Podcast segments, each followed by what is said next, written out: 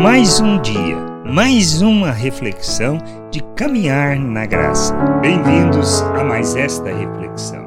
Precisamos entender que nós somos chamados para viver um processo não segundo os valores deste mundo, mas conforme a lei do amor revelada por meio de Cristo com relação àquilo que são os valores eternos do reino de Deus. Somos chamados para vivermos a vida eterna que Deus tem para nós. E não se trata de algo que nós fazemos segundo a maneira de pensar do mundo. Não é expressando egoísmo, não é revelando arrogância, nem demonstrando ganância que nós vivemos o reino de Deus. Muito menos se praticamos a mentira, se somos maliciosos, se somos maledicentes. Nada disso tem a ver com o reino de Deus. Somos chamados para vivermos o reino de Deus segundo a lei do amor que expressa toda a virtude de Deus com relação uns aos outros.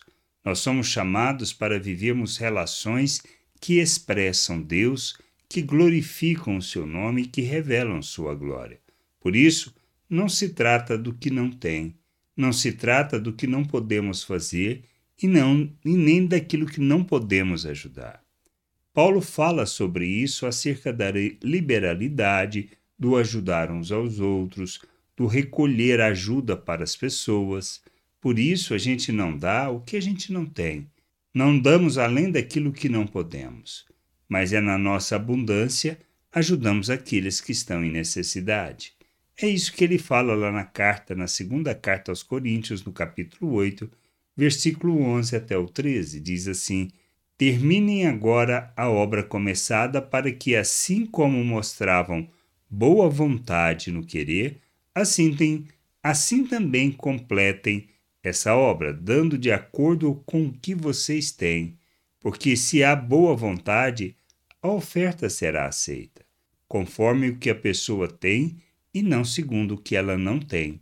Não se trata de fazer o que os outros não se trata de fazer com que os outros tenham alívio e vocês tenham sobrecarga, mas para que haja a igualdade.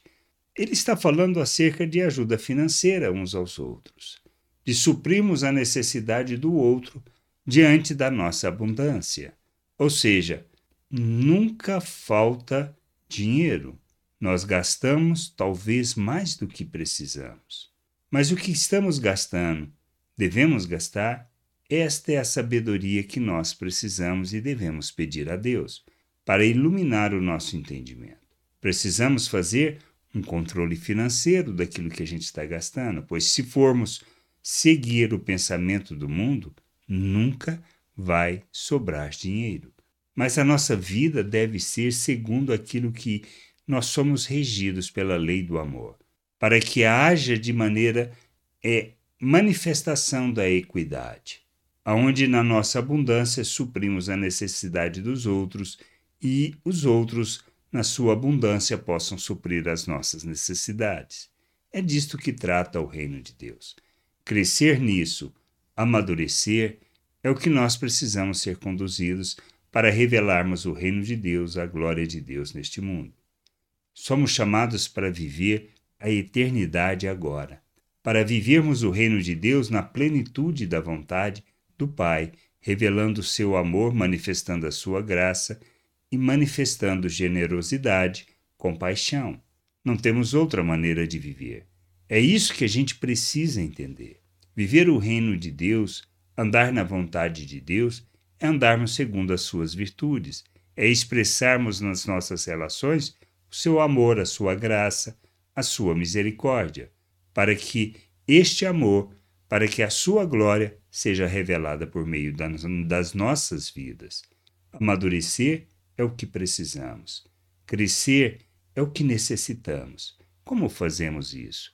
Conhecendo as Escrituras, lendo a palavra de Deus, aprofundando no conhecimento de Sua vontade, para que a Sua glória se revele por meio de nossas vidas, que a gente possa crescer, amadurecer e compreender a sua vontade. Que a gente possa entender como nós devemos viver e agirmos de maneira que expressemos generosidade, liberalidade e compromisso uns com os outros.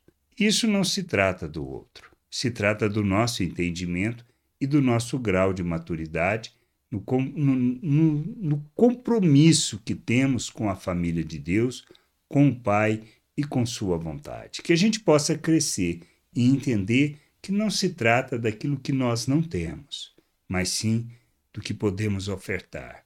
Que a graça de Deus possa nos conduzir em todo entendimento, em toda compreensão da Sua vontade, para que a gente revele o seu amor e a sua glória neste mundo. Graça e paz sobre a tua vida. Amém. Você acabou de ouvir uma reflexão de caminhar na graça. Se você gostou, curta, compartilhe, leve esta mensagem a outras pessoas, para que elas também possam compreender e entender a vontade de Deus. E leia as Escrituras, pois ela é a base, o fundamento para você julgar tudo o que você tem lido e aprendido acerca da vontade de Deus.